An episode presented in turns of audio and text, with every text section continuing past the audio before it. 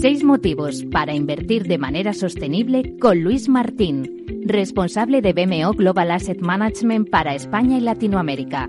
Motivo 5. Inversiones en infraestructuras. La mayoría de los países desarrollados están acometiendo planes masivos de infraestructuras para reducir la emisión de gas invernadero y por tanto cumplir con el Acuerdo de París. Esto genera oportunidades muy claras para los inversores que se pueden aprovechar a través de fondos sostenibles.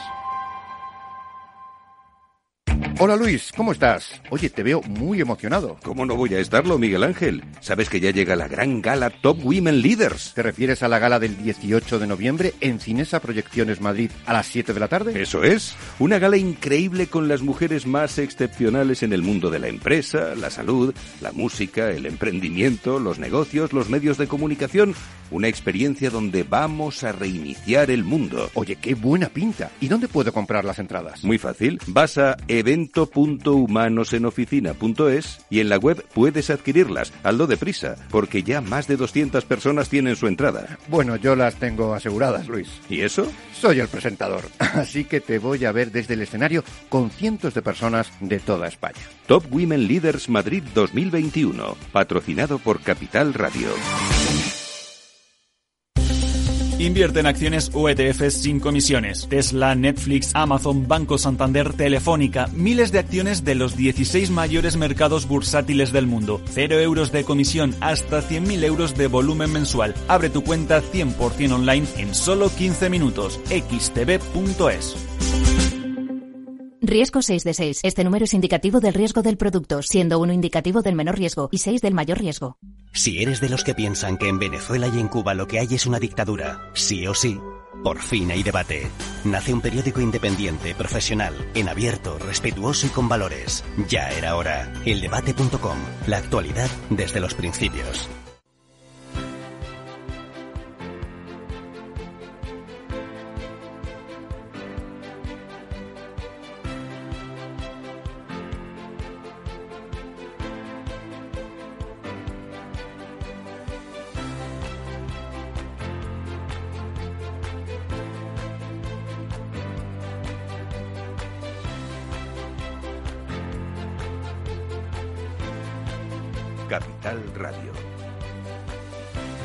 Castillo.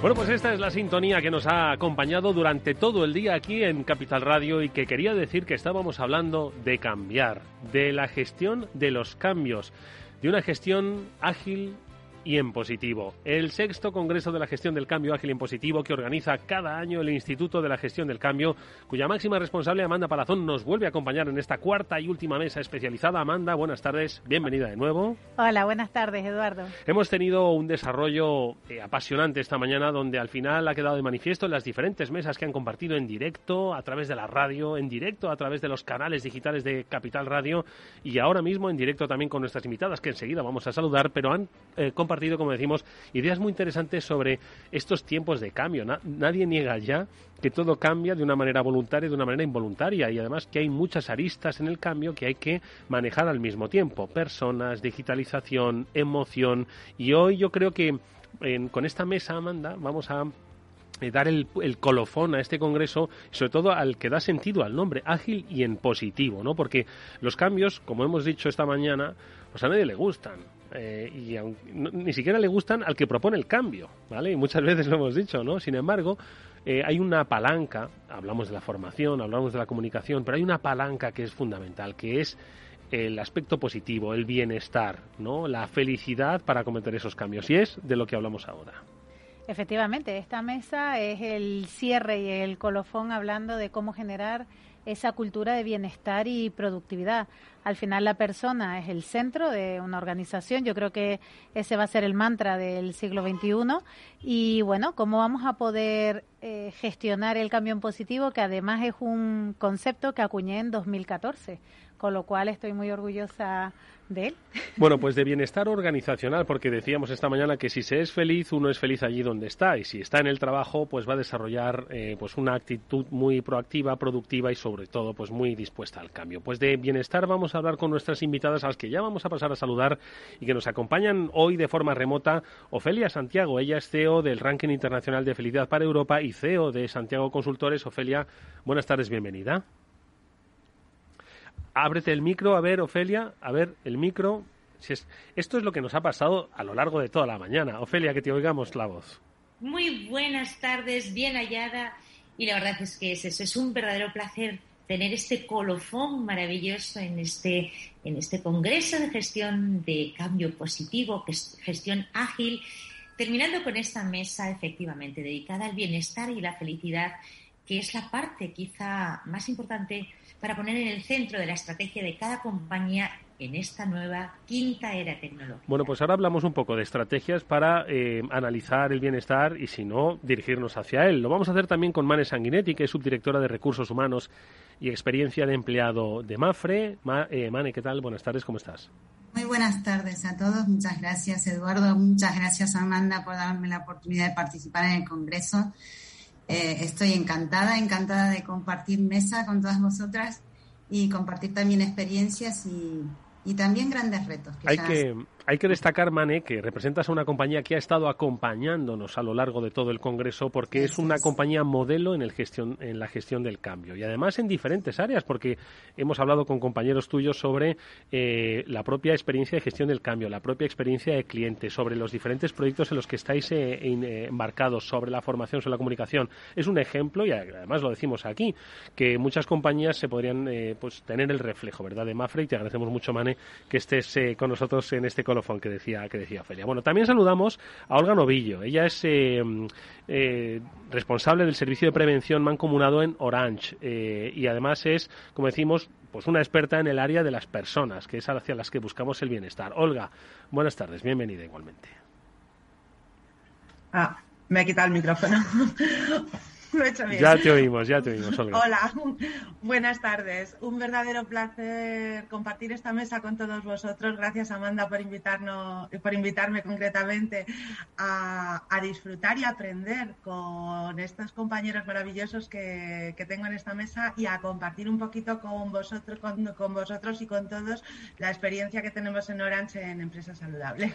Bueno, pues eh, eh, importantes compañías nos acompañan y vamos a saludar por último a Nancy Martínez. Ella es CEO de Live eh, Live, que luego Carlos Pulido me echa la bronca, Live 13.5. Hay que decir que Live 13.5 es la gran impulsor. Siempre hablamos de los impulsores del cambio. Bueno, pues en este caso Live 13.5 eh, ha sido impulsor de este congreso, como uno de los eh, patrocinadores que ha permitido que hoy estemos todos juntos aquí y hablemos pues de esa gestión de los cambios.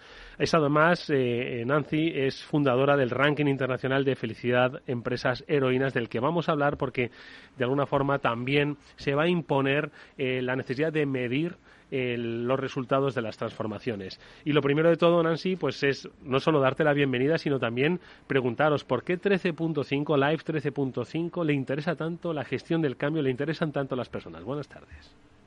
Hola, mi querido Eduardo, muchas gracias por la pregunta. Saludos a todas, saludos desde México. Estoy súper emocionada y agradecida por esta invitación y muchas felicidades a Capital Radio, pero sobre todo a Amanda y a su gran equipo en el instituto por este evento. Y bueno, nosotros desde hace siete años justamente les tengo que contar rápidamente que yo fui a España a prepararme justamente en temas de psicología positiva, temas de bienestar, cuando me corrieron de un trabajo de una manera muy, muy horrible, que no se lo decía a nadie.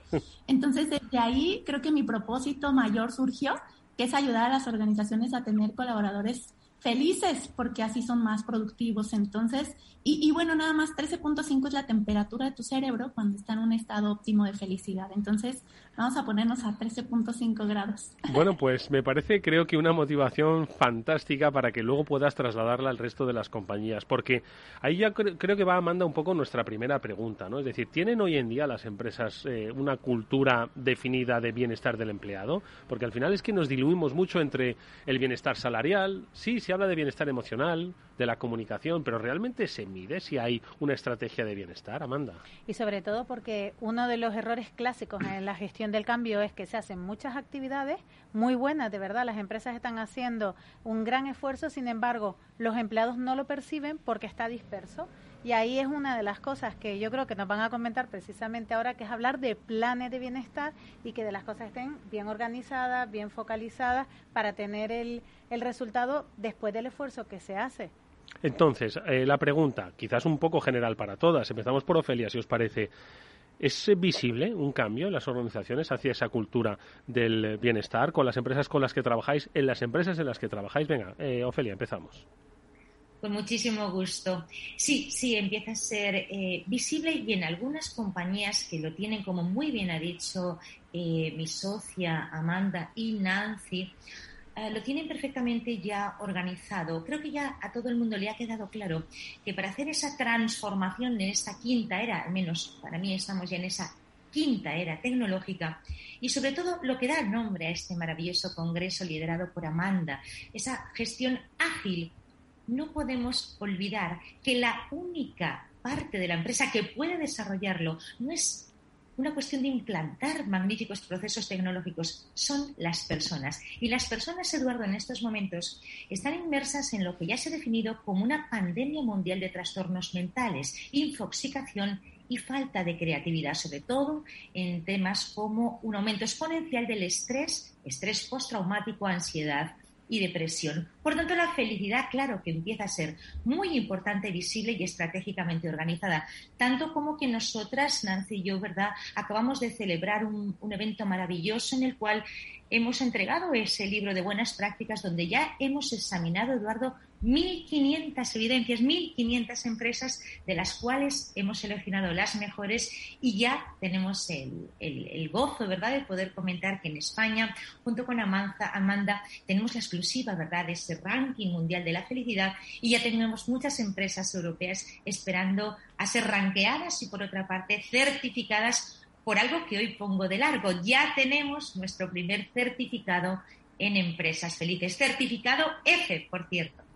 Oye, pues eh, ahora si os parece, tanto con Mafre como con Orange, vamos a eh, preguntar cómo ellos eh, entienden esa eh, cultura, mm, es que no sé si llamarlo, Amanda, cultura o estrategia del bienestar. A ver. Bueno, de momento cultura no es, o sea, yo creo que vamos hacia esa cultura. Eh, ahora estamos en ese primer paso hablando de estrategias que se convierten en planes y que le dan pues esa parte más aterrizada a esto que estamos hablando de la salud. Vale, pues lo digo, ahora le preguntamos tanto a Mane como a Olga, pues cómo ellos desarrollan a través de sus, de sus áreas de responsabilidad ese bienestar, pero le pregunto a Nancy antes, porque lo decía, ¿no? Pues junto con Ofelia, pues se han identificado pues muchos ítems ¿no? que pueden definir el concepto de bienestar dentro de las empresas. Entonces, claro, porque ¿qué es el bienestar? Quizás para, quizás para mí es el salario y para muchos, ¿no? Eh, pero u otros, ¿no? O, o, los equipos o la actitud de los jefes. ¿Qué es el bienestar? Yo creo que Nancy debemos un poco definir, ¿no? La estructura sobre lo que es el, el concepto de bienestar organizacional y luego dirigirnos a él, ¿no? Sí, Eduardo, tienes, un, tienes mucha razón. O sea, primero creo que este es uno de los factores clave que las organizaciones tienen que entender. Primero, que es bienestar, ¿no? Y el bienestar al final es súper importante definir que esto es responsabilidad del colaborador. Trabajar por su bienestar no es responsabilidad de la organización que el colaborador esté bien, que se sienta feliz. Lo que sí es que la organización es responsable de poner todos esos mecanismos, esos procesos, esas metodologías, el entorno para que el colaborador lo disfrute y se sienta pleno, se sienta feliz, se sienta bien.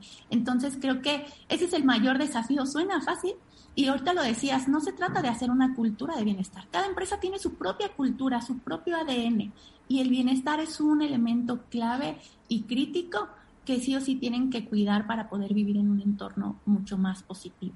Me parece la verdad es que un, apunte interesantísimo el que ha hecho Nancy. Es decir, no es cuestión, no es responsabilidad de la empresa hacerte feliz, ¿no?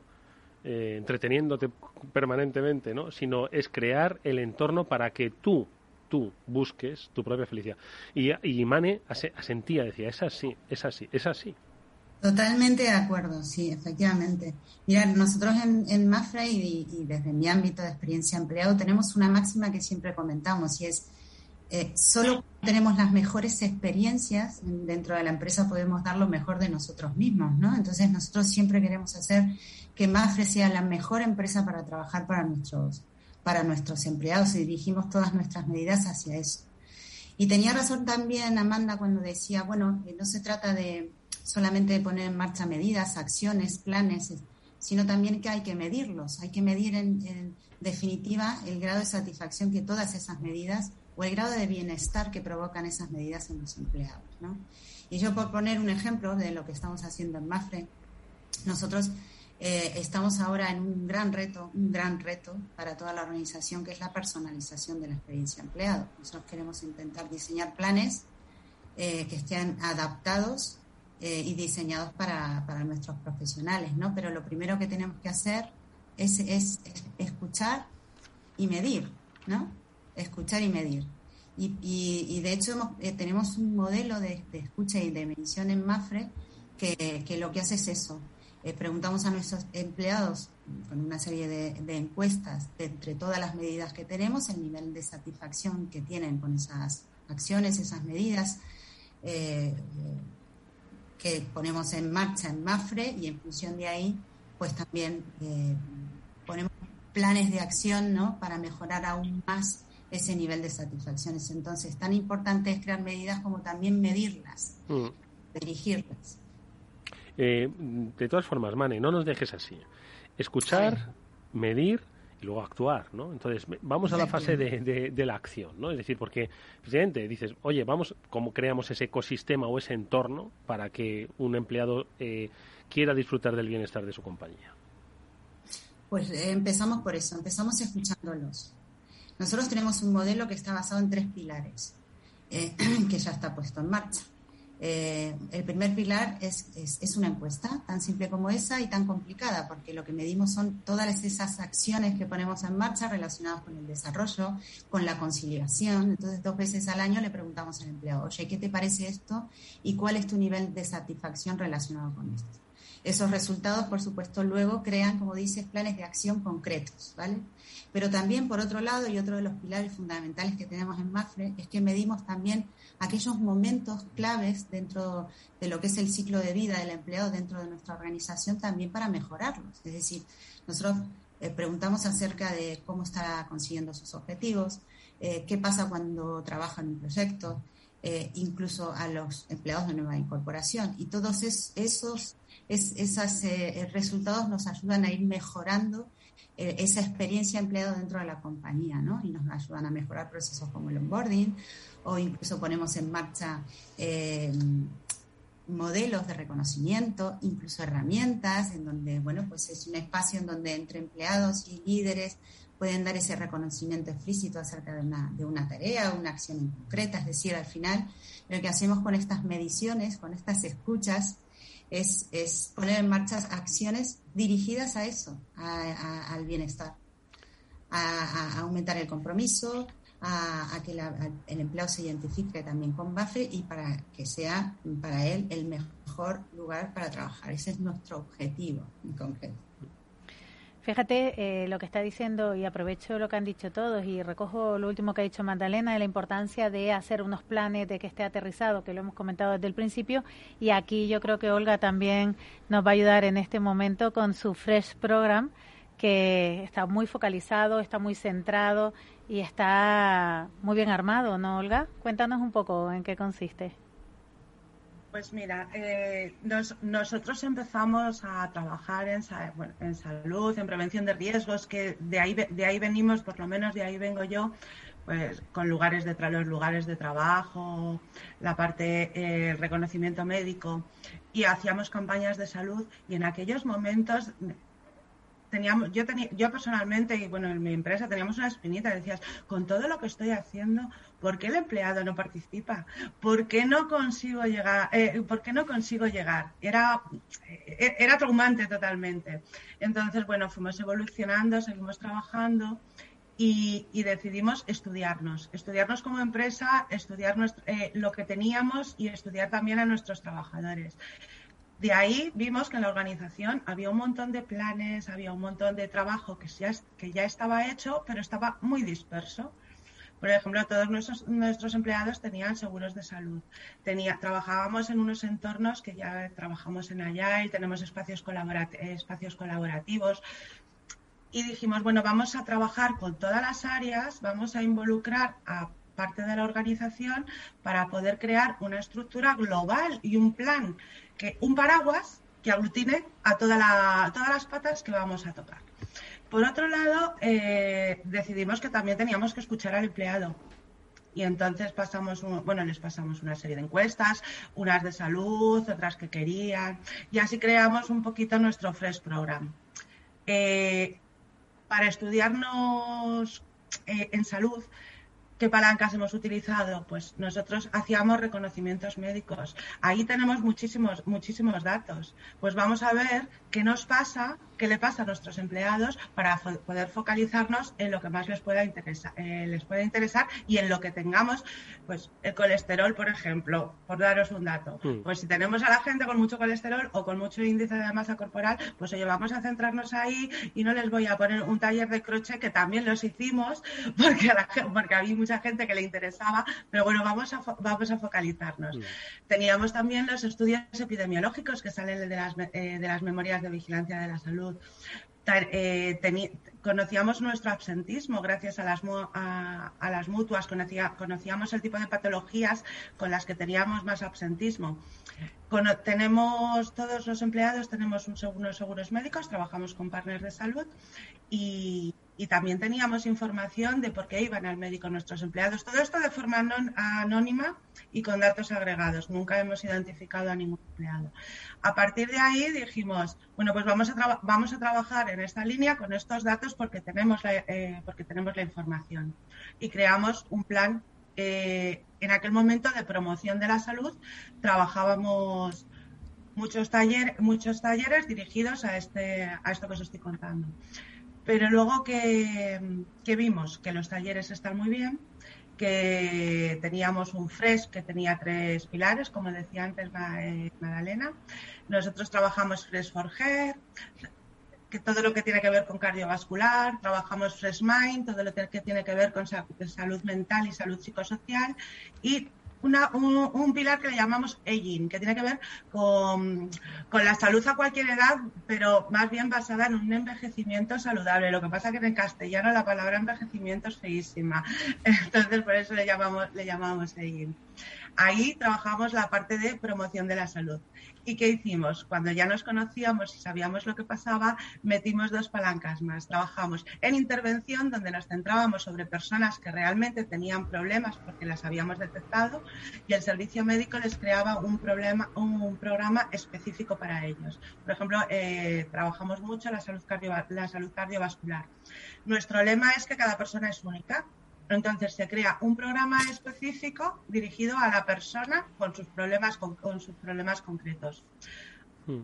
Por otro lado, dentro de los reconocimientos médicos, hacemos un cribado porque no, bueno, estuvimos estudiando la, la OMS, las enfermedades no transmisibles, y una de las patologías que no, patologías, pues llamarlo de algún tipo, que nos vienen es cáncer de colon o cáncer de, cáncer de próstata. Entonces incluimos pruebas de cribado dentro de los reconocimientos médicos. Mm. No queremos encontrar positivos, pero bueno, cuando lo encontramos lo hacemos de forma muy inicial y la evolución es muy satisfactoria hmm. para, el empleado. Me atrevo a decir, vamos, eh, Nancy, si creas un ranking sobre salud, de, empresa saludable, vamos, creo que Orange está, tiene los empleados más, más longevos de, todas las compañías, ¿no? Pero, oye, de todas formas, estamos hablando de bienestar, en el caso de, la experiencia de Fresh Program, ¿no? Orientada, como nos ha estado algunas de, sus programas, ojo, ¿no? A la salud, por supuesto que tiene un abanico enorme, entiendo, de tratamiento, ¿no? Pero eh, yo me gustaría preguntaros, Ofelia, Nancy, eh, ¿Por qué? ¿Por qué hay que invertir en bienestar? Es decir, eh, al final estamos hablando de empresas y las empresas tienen un objetivo, ¿no? Que es tener pues una eficiencia financiera, ¿no? Servir a la sociedad, por supuesto, pero ser eficaces y eficientes financieramente. Si no, pues no, serían empresas. Entonces, al final las inversiones que se hacen en este caso de, eh, para aumentar el bienestar eh, tiene una redundancia luego en el negocio, que es lo que, pues seguro que el, el CEO o la CEO dirá, ¿Esto redunda en el negocio? Entonces, esa es la gran pregunta, ¿no? Ofelia. Nancy, por favor, sí. O, Nancy. Como desees. con gusto. Oigan, pues miren, yo voy a empezar con un ejemplo. Antes de la pandemia y después de la pandemia. A mí me encanta poner este ejemplo porque creo que antes costaba mucho trabajo convencer, que a mí no me gusta esta palabra, pero, o que los líderes se convencieran de la importancia de las personas dentro de la organización. Entonces hacían sus estrategias, eh, tenían el gran comedor, que es importante, tenían, eh, a mí me sorprendían algunas empresas que ponían uñas afuera, ¿no? Para que la gente no, no tuviera que trasladarse. Había unas iniciativas súper creativas, pero llegó la pandemia y entonces, ¿qué pasó con muchos colaboradores? no tenían los recursos psicosociales para poder enfrentar las adversidades. Hubo depresión, hubo suicidios, hubo personas que no sabían cómo gestionar todos los problemas en casa o todos los desafíos en casa versión versus estar presentes en el trabajo. Y, inclusive llegó un, un, concepto, no sé si lo han escuchado, que es el presentismo, ¿no? Ahora ya el problema no es el ausentismo, ahora es estás presente, pero no estás presente porque estás tan ocupado en todas las problemáticas que tienes que en realidad eso quita productividad. Entonces, respondiendo directamente a la pregunta, ¿es rentable eh, enfocarte en que las personas estén bien? Por supuesto, y te, te voy a decir algo, no lo voy a decir yo, te voy a decir estudios fundamentados en, en, lo que ha hecho Harvard. Y lo que Harvard dice en estudios de más de 20 años es que las personas que están bien en todas sus esferas de la vida, que es la física, la mental, la espiritual, la financiera y la emocional, pues son más 300% más innovadores, venden hasta 44% más, tienen productividad hasta del 31%, eh, se quedan en las empresas hasta un 37% más y así puedo seguir ¿no? Diciéndote todos los beneficios que tiene. Pero a mí me encanta decir que no lo digo yo, que lo dice Harvard. Por eso es que a nosotros sí nos preocupa mucho medir todo este tema de bienestar y felicidad, pero de manera científica, porque estamos jugando con lo más importante de, de, las empresas que son las personas. Entonces no puedes medir esto de una manera muy ambigua o sin soporte científico. Así que sí, sí es rentable, ¿no? Y yo tengo ejemplos para echar para arriba de empresas que han logrado transformar sus resultados gracias a esa preocupación genuina en las personas. Amanda. Bueno, de hecho, yo creo que ese es uno de los propósitos, ¿no? Que tiene precisamente el ranking, que lo que quiere es visualizar eh, y que darle visibilidad a las empresas, ¿no? Cuéntanos un poco del ranking.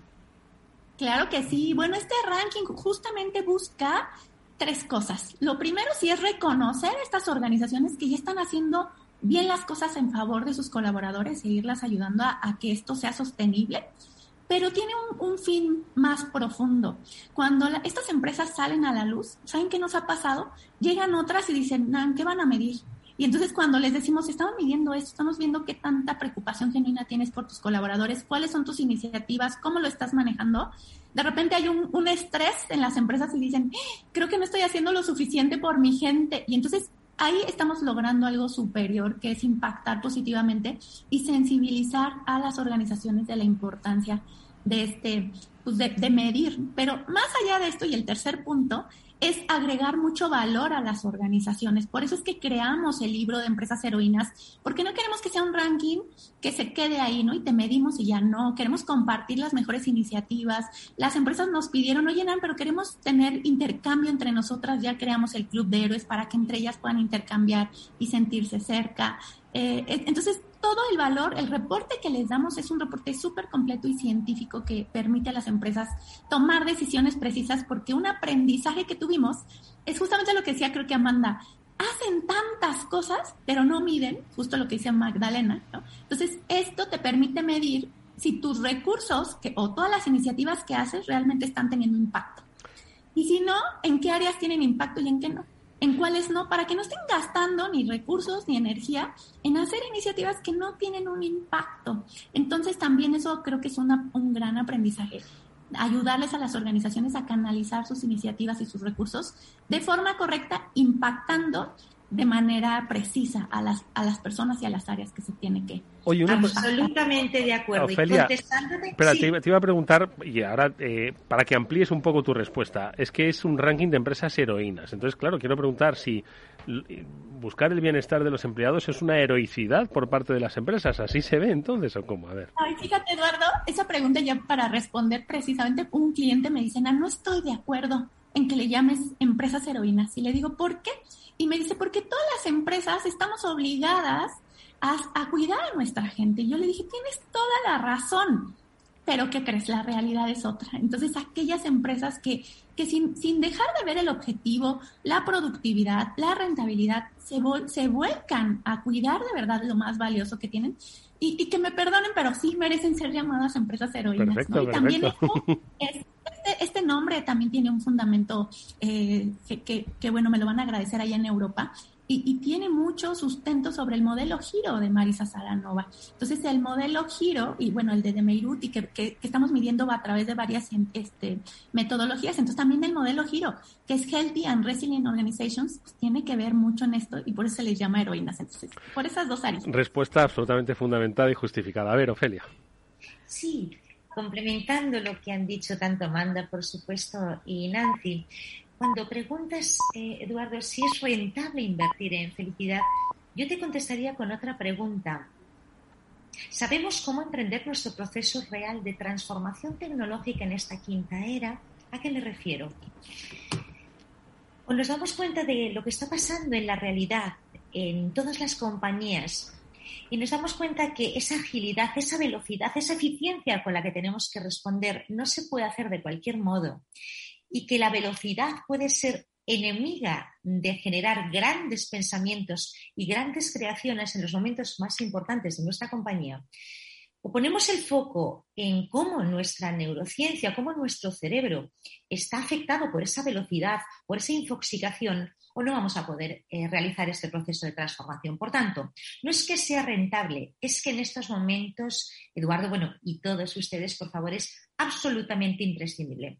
De hecho, Mira, Eduardo, quiero compartir con, ustedes una anécdota que me pasó tan lejos como la semana pasada, la que acaba de, ocurrir. Estaba haciendo un proceso de transformación, precisamente el desarrollo de agilidad de una importante administración pública, y ah, la mayor parte de los directivos me decían que estaban en absoluta infoxicación y en burnout, estaban quemados, agotados desde este aumento de la felicidad de la toma de decisiones. Y curiosamente lo que hice es parar absolutamente y trabajar un concepto con ellos que para mí es muy, muy cercano y límite a la felicidad. Un concepto de slow thinking frente al fast thinking. La clave para esta agilidad de la que estamos hablando hoy, eh, gracias a este congreso maravilloso que lidera Amanda año tras año y que supone un reto cada año mayor y un aprendizaje, generando esas mejores prácticas, se ha demostrado, Eduardo, que no vamos a poder hacer esa transformación con la agilidad, rapidez que necesitamos, a no ser que sepamos generar una danza entre ese pensamiento fast y ese pensamiento slow para generar los grandes, las grandes tomas de decisiones desde esa emoción y conciencia presente, desde esa atención presente que solo se permite desde prácticas que desarrollamos dentro de este ranking y dentro de este certificado para la gestión de la felicidad de las empresas. La mayor parte de las empresas van a empezar, y algunas ya lo han hecho, a generar sus estrategias a través de la visualización tras una importante eh, eh, meditación y prácticas saludables. Y luego, evidentemente, todo lo que tiene que ver con los procesos eh, tecnológicos, avanzarlo, generar ese fast thinking, pero en todo lo que tiene que ver con lo que el humano va a dejar de hacer por esa ciberexistencia. Por tanto, resumiendo, no es que sea importante invertir en la persona y en la gestión de su felicidad, sino que va a ser crucial saber cómo podemos estar en esos estados de paz para poder generar esta transformación, que es el mayor reto que tenemos en esta nueva era. Amanda. Fíjate, y yo no sé si ustedes lo perciben así y aquí me gustaría dar paso también a la experiencia de, de Mane y de, de, Olga, ¿no? No sé si perciben, porque una de las cosas que nos encontramos en las organizaciones y cuando vamos a poner en marcha esa cultura de gestión del cambio es primero que cuando estamos hablando de bienestar hablamos también de productividad, es decir, vivir en ese equilibrio porque al final necesitamos que las empresas también eh, sean productivas para que sean sostenibles y poder tener este ambiente ¿no? de, bienestar. Y por otro lado, nos encontramos, no sé si ustedes tienen esta, esta experiencia, eh, yo le llamo la infelicidad de la felicidad, es decir, eh, de alguna forma tenemos que hacerlo de una forma comedida para, por un lado, que el, emplea, el empleado también sea responsable y valore todos los esfuerzos que estamos haciendo y por otro lado, no olvidar que nos corresponde a las empresas crear esos entornos y esos espacios de bienestar. No sé si desde las eh, empresas de ustedes han pensado, han debatido o no, a lo mejor no ha ocurrido. Venga, Mane, eh, Olga, contadnos. Bueno, yo por mi parte Eh, a ver, nuestro objetivo en MAFRE eh, efectivamente es, eh, es, incrementar esa competitividad o esa productividad, ¿no? Pero siempre con el compromiso de también incrementar ese, ese bienestar. Es nosotros nos basamos en eso para conseguir ese objetivo. Esta es nuestra responsabilidad y nuestro compromiso también desde recursos humanos, ¿no? Siempre haciéndolo de esa manera. sí que es verdad que, bueno, uno ya, como decías, ¿no? es inconformismo, porque a veces eh, tenemos muchas acciones, eh, bueno, tenemos muchas acciones, eh, muchos procesos, muchas medidas, un conjunto de medidas relacionadas con conciliación e igualdad, que son buenísimas, ¿no? y están muy bien, y, pero siempre queremos ir a más y a veces, como tú dices, llegamos a un nivel de bienestar dentro de organizaciones como MAFRE que, que bueno, que son muy difíciles de, de mover, ¿no? Hacia arriba. Y tú dices, bueno, pero es que estoy, estoy, estoy dando todo esto, pero somos un poco inconformistas y queremos más, ¿no? Bueno, pues ahí está nuestra responsabilidad, siempre trabajar hacia, hacia eso, ¿no? Y bueno, pues hacia, ese es nuestro objetivo en BAFRE y ese es nuestro compromiso. Pero digamos que el foco siempre está dentro de lo que es la, la, el, la, aumentar la productividad. A ver, nosotros también siempre decimos, ¿no? Eh, a través de la experiencia de, de, nuestros empleados es como se mide nuestra empresa, es decir, nuestros clientes y, y en general nuestra sociedad nos ven a través de nuestros empleados. Entonces, cuanto mayor es el bienestar, el compromiso y la identificación con la empresa, mayor va a ser siempre eh, esa, es, ese, ese incremento de competitividad y además un mejor servicio vamos a dar. Así que tenemos que estar comprometidos al 100% en conseguir siempre sumar a más ese bienestar dentro de nuestra compañía. Muy bien. Y Olga, eh, comparte con nosotros, venga. Vale, no, iba a compartir. Eh, simplemente estoy totalmente de acuerdo con lo que ha dicho Mane y, bueno, y Ofelia y, mi, compañera. Solamente tener en, eh, tener en cuenta que trabajar en, bienestar, en felicidad. Yo, en la felicidad tenemos que hablarlo más, ¿eh? porque todavía no, hemos llegado a, a, ese punto. Estamos en, bienestar. para, la para la empresa al final es productivo porque eh, trabajando en promoción estás reduciendo costes, costes ocultos como el presentismo o estás, eh, reduciendo el asentismo, la siniestralidad. Tienes una, eh, es una palanca de retención de talento, de, de captar empleados nuevos que te elijan a ti en lugar de elegir a otra empresa. Se fomenta el trabajo en equipo. Nosotros tenemos un reto que nos viene muy bien, que lo sacamos y les encanta a los empleados, que es, un reto de 100 días que se trabaja por equipos de 7 de siete personas, donde tienen que dar mínimo de 10.000 pasos al día. Eso, eh, eso, genera un clima laboral estupendo. Y luego, eh, otro, otro vuelco en la eh, para la empresa es el valor de marca. El 70% de nuestros empleados están orgullosos, nos dicen que están orgullosos y que reconocen el esfuerzo que Orange está haciendo en, en salud. Con lo cual yo creo que sí que es rentable y sí que repercute en la productividad.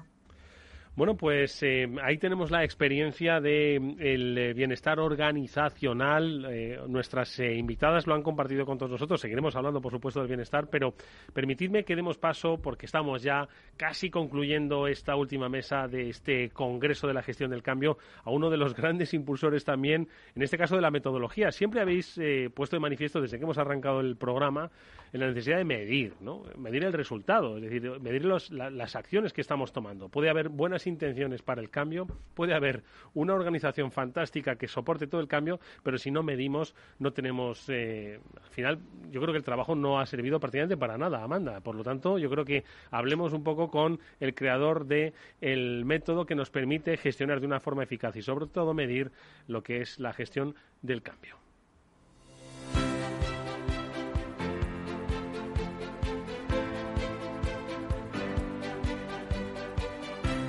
Y es que se va a incorporar a nuestra mesa, siempre lo hace en el Congreso de la Gestión del Cambio, Vicente González. Él es el creador de la metodología Echenbook de gestión del cambio, que es eh, bueno pues la bandera con la que el Instituto IMM pues eh, eh, acude ¿no? a ayudar a otras empresas a que entiendan que se puede ordenar, se puede em, hacer de una manera muy eficaz ese cambio.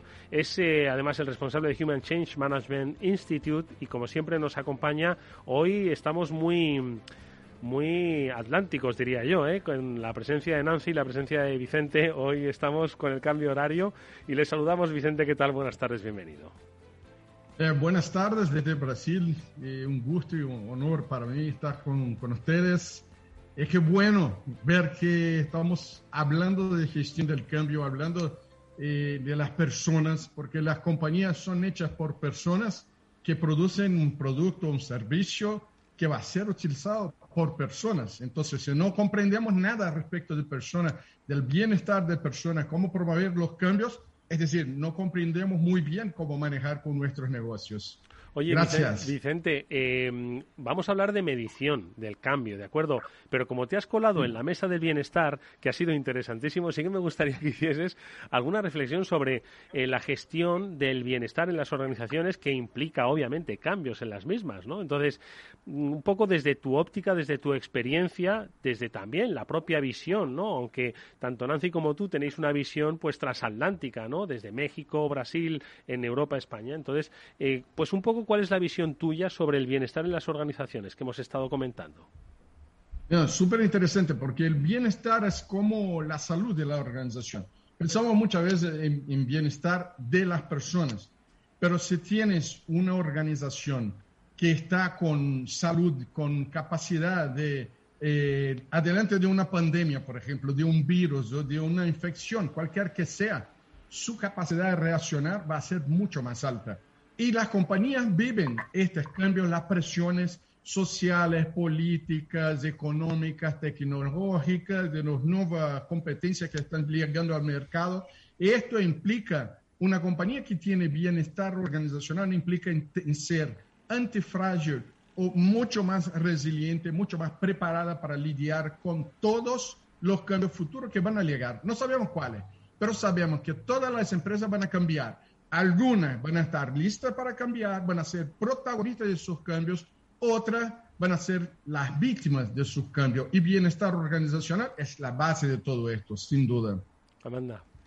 Efectivamente, o sea, al final, de, de hecho, eh, es una actividad recurrente del Book, es decir, ya eh, desde el principio hay una fase que es la fase de la implementación donde se mide eh, la gestión del estrés. O sea, desde hace ya muchos años sabemos que el estrés tiene un impacto directo en cualquier proceso de cambio.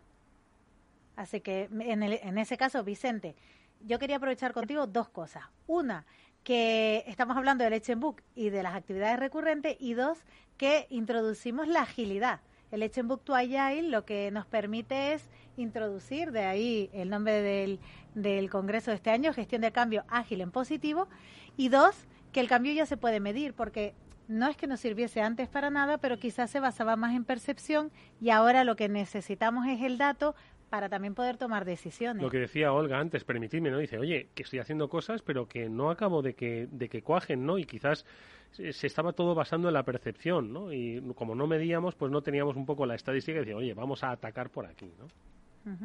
Vicente. Sin duda. Es, eh, el lado eh, cualitativo es importante. Sin embargo, principalmente en proyectos que van a involucrar bastantes personas, las partes interesadas, es súper importante tener un lado cuantitativo, poder medir para gestionar. Y hoy, con todo que, que hemos desarrollado con eh, el Box Tools by INMA, es esta herramienta que nos permite, por ejemplo, acompañar varias cosas, el grado de compromiso, nostalgia, estrés, motivación, todo esto son indicadores importantísimos. Y no es solo para gestionar los cambios, pero, pero para gestionar la organización. La verdad, hoy cuando hablamos de gestión del cambio, se piensa bien, ¿Qué, realmente estamos hablando? Estamos hablando de gestión, porque las organizaciones están en un estado líquido de cambios simultáneos. Entonces, si estamos cambiando siempre, estamos haciendo gestión. ¿Y que llamamos de gestión del cambio? Porque hay una técnica, un conjunto de buenas prácticas, de herramientas. Y esta herramienta de medición es algo nuevo, innovador, única que existe en el mercado que va a transformar totalmente la referencia para toma de decisiones de los ejecutivos, de los, de los directores de proyecto, de los profesionales de gestión del cambio, de recursos humanos, y va a hacer mucha diferencia para el éxito de todo tipo de programa. No importa si es de bienestar organizacional, la introducción de una reestructuración o un proceso tecnológico, la transformación digital, cualquier que sea, hay que estar conectado con la cuestión humana y con datos y hechos es mucho más fácil la toma de decisión. ¿Qué os parece, Nancy, Ofelia? Estábamos hablando, eh, Mane y Olga nos, eh, nos, han hablado de la importancia de medir, ¿no? Eh, quiere decir que al final eh, volvemos un poco al punto de partida. Dice, todas las acciones que vamos a llevar a cabo, bueno, pues eh, sí, se pueden medir y si no se hacen, no se aprovechan. Yo creo que además el ranking, pues sienta las bases, ¿no? Para que muchas empresas puedan empezar a medir cuáles su, sus acciones, su capacidad y su respuesta, ¿no, Nancy? solo, solo un inciso, porque además eh, cuando hablamos de medir, eh, medir KPIs emocionales, soft y de personas. Es decir, no estamos midiendo en un proyecto el coste o el alcance, sino lo curioso de esta mesa es que ya podemos medir, eh, pues eso, KPIs emocionales, ya tenemos indicadores emocionales. Sí, sí, hablamos de bienestar, quiero decir, el bienestar no es un... No, es, no, no son ceros y unos, ¿no? Es decir, es, es una cuestión emocional, Nancy.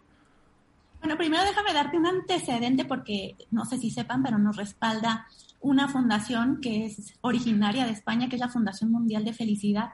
Y ellos antes de respaldarnos, el, presidente me dijo, Nan, o sea, sí te respaldamos, pero yo quiero medir esto, ¿cómo, ¿cómo están midiendo esto científicamente? Entonces lo sentamos con nuestros científicos y la verdad creo que es una de las cosas en las que estamos más orgullosas, que nos, nos eh, validaron y dijeron, wow, o sea, el proceso que ustedes están manejando es como muy exigente.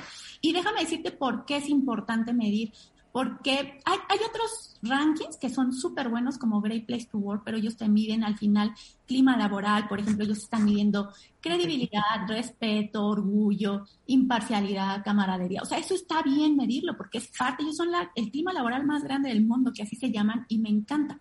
Pero ¿qué medimos nosotros en contraste? Que creo que eso es relevante. Lo que nosotros estamos midiendo es a la persona, y creo que eso es algo bien relevante porque medimos cuáles son las exigencias que la organización hace versus cuáles son esos recursos que les da. Entonces, imagínate tener esa información de manera científica. Entonces, cuando hablamos de demandas, pues, ¿cómo es su ritmo y carga de trabajo? ¿Cómo lo está manejando? ¿Cómo está manejando la carga mental, la carga emocional, el tema de violencia laboral dentro de la organización? Por ejemplo, los cambios en las tareas, ¿no? A lo mejor tengo el excelente clima laboral, pero tengo una persona frustrada porque ya le cambié las tareas tres veces o ahora tiene que hacer el trabajo de otros, ahora que hubo recortes qué tanto tiene claridad en su, en su rol, qué piensa sobre el futuro, todo el tema de, de doble presencia. Entonces, todo eso es súper relevante medirlo de manera científica para que las empresas entonces, imagínate, hacen un cruce de información y dicen, bueno, ahora, a ver, ¿qué estoy haciendo yo como organización para que mi colaborador esté bien manejando todas esas, todas esas categorías que les acabo de mencionar? Pues entonces hay recursos como eh, cómo se llevan los colegas, cómo me llevo con mi supervisor. El tema, fíjate, una de las causas bien relevantes en este ejercicio es la justicia organizacional, ¿no? Es una de las causas que hacen eh, más felices a los colaboradores, el tema de trabajo flexible, la comunicación, la colaboración y otros aspectos que nosotros medimos. Pero si no lo mides, no lo puedes mejorar. Entonces, imagínense medir estos aspectos que son, parecieran muy intangibles, por eso es que creo que es súper, súper importante que este tipo de información lo tengan las empresas, porque sí puedes encontrar el problema, pero con este tipo de análisis te puedes ir a nivel profundo a entender por qué pasa lo que pasa, ¿no? Y ayudar de una mejor manera a tus colaboradores. Entonces sí, es súper importante medir, pero medir de manera correcta. Y aquí mi querido Vicente y mi querida Amanda, que están en temas de gestión del cambio, o sea, medir no es medir por medir, ¿no? Porque yo he visto algunas, eh, algunos estudios pues están bien, pero en realidad no tienen ese soporte científico. Entonces también creo que eso es súper importante. Oye, ¿cómo podemos eh, medir, Vicente, esos KPIs emocionales que decía, que decía Amanda? O, medirlo más, tú decías, eh, empresas líquidas, ¿no? Pues lo más intangible, ¿no? Que es la, la, la, emocionalidad de las personas. ¿Cómo se puede medir para luego sacar buenas conclusiones de gestión? Eh, una cosa que es muy importante para toda organización es que en su cultura es tener una atmósfera positiva para que las respuestas que las personas le dan, eh, no importa si cuál es el tipo de encuesta, sea siempre honesta, directa, objetiva. Y, si tenemos esta credibilidad organizacional, y una encuesta que tiene realmente una base eh, que, es resultado de estudios de aplicación de esta herramienta en, muchas y muchas organizaciones, estamos muy seguros las preguntas van a traducir y principalmente que son preguntas que muchas veces son relacionadas y que la persona que está contestando no se da cuenta que si falta la verdad en una pregunta en otra nos vamos a percibir. Entonces, esto son técnicas que utilizamos y tenemos con esto una visión muy clara de lo que está pasando con las personas. Principalmente cuando hablamos en este mundo ágil, este mundo de cambios exponenciales, eh, introducimos una variable más para las personas, que es vivir en este contexto de, imprevisibilidad, de no tener mucha seguridad psíquica de lo que va a pasar en los próximos meses incluso en un proyecto que ya no tiene el alcance totalmente definido. Es decir, está, está desarrollando una hipótesis bajo una visión y esto crea mucho estrés, que es un ejemplo que tenemos siempre que pensar, porque hoy, principalmente con la pandemia, vivimos una, una, una situación que es una, una otra pandemia de naturaleza psicológica. Y si no cuidamos de lo que está pasando con la persona, vamos a ver varias personas en, en estado de burnout, en un estado de, apatía, de sufrimiento, de depresión. Y, no, sé, no sé en España, pero en Brasil los casos de, personas que eh, se quedaron enfermas fue muy grande. Sin duda eh, alguna. Por eso, sin duda alguna. Bueno, pues eh, te agradecemos mucho, Vicente, que hayas, eh, como siempre, sacado unos tiempos con el horario cambiado, por supuesto, Nancy también, y que hayas podido estar en este cierre, en esta conclusión del eh, sexto Congreso de la Gestión del Cambio Ágil y en Positivo. Nos veremos próximamente, por supuesto, Vicente, y por supuesto, muchísimas gracias a las integrantes de esta última mesa del bienestar organizacional. Ofelia Santiago, la CEO del Ranking Internacional de Felicidad para Europa. Escucharemos y mucho hablar de este ranking. Lo seguiremos con atención en Capital Radio. Esteo de Santiago Consultores, eh, a Mane Sanguinetti, subdirectora de Recursos Humanos y Experiencia de Empleado en Mafre, a Olga Novillo como responsable del programa de empresa saludable Fresh Program del Servicio de Prevención Mancomunado de Orange aquí en España y a Nancy Martínez como CEO de Live 13.5, patrocinadores de este congreso y fundadora del ranking internacional de felicidad de empresas heroínas. A las cuatro, muchísimas gracias por haber estado con nosotros, a Vicente también, por supuesto, y eh, os deseamos toda la suerte del mundo en la gestión más importante de las compañías, que es la gestión de su capital interno, de su capital humano, de su ecosistema de colaboradores, como dice Nancy. Gracias, mucha suerte y hasta muy pronto. Muchas gracias. Muchas gracias, un placer. Y nosotros, Amanda, nos vamos a ir despidiendo ya de este congreso apasionante. Qué ganas tenía, ¿eh? porque es que lo de la pandemia nos ha trastocado a todos. Pero bueno, hemos vuelto, hemos vuelto a vernos las caras, hemos vuelto a sentarnos en los estudios de Capital Radio desde esta mañana en la que hemos hablado con Matarromera, con Mafre, con Gomarco, con... Eh, ¿Qué más hemos hablado? Con Masmóvil, hemos hablado con Sangovén eh, con, eh, ayúdame, con, De la Viuda, que no nos dejemos a nadie, con Deals. Hemos hablado también con la Comunidad de Madrid, hemos hablado con eh, las especialistas como Marta Sevilla en Workplace. ¿qué, más, ¿Qué más hemos hablado? Pues hemos hablado ya por último de nuestra mesa de bienestar, como bien has dicho, para cerrar este, este congreso.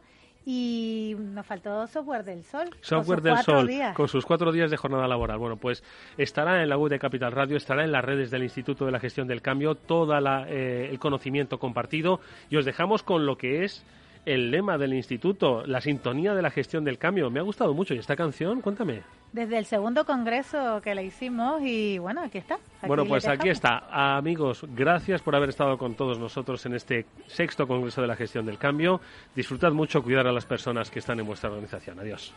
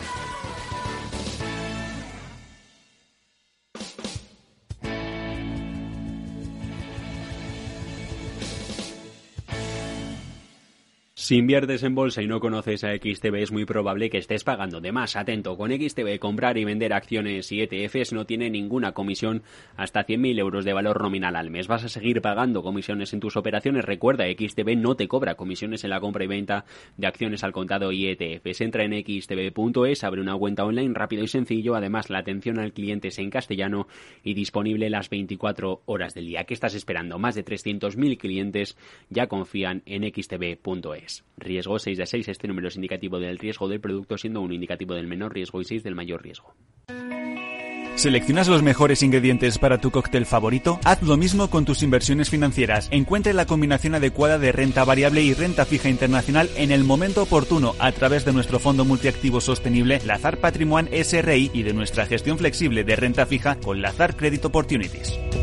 Los fondos están registrados en la CNMV con los números 1890 y 1991 gestionados por Lazar Fresh Gestión con depositario en Cacéis y representados por BNP Paribas Security Services. Los riesgos del fondo son la pérdida de capital, la gestión discrecional, la renta variable, los tipos de interés, el crédito, los futuros, las contrapartidas y las divisas. El objetivo de rentabilidad y el capital invertido no están garantizados. Por favor, consulte lazanfarmanagers.com para obtener más información.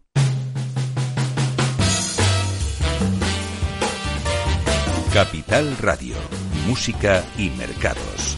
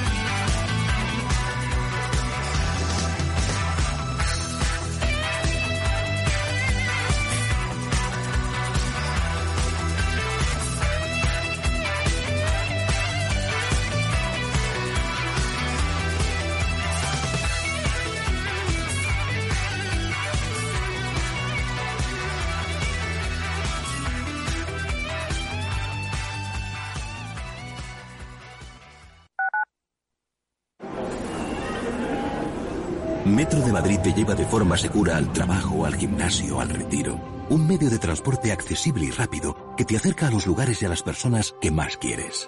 Ahora y siempre, utiliza el transporte público. Ahora y siempre, muévete en Metro. Metro de Madrid, Comunidad de Madrid.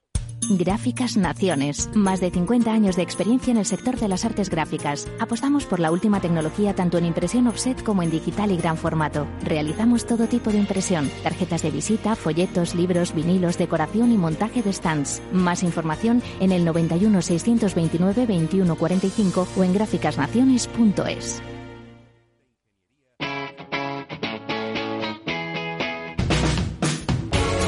Capital Radio. Despierta la economía.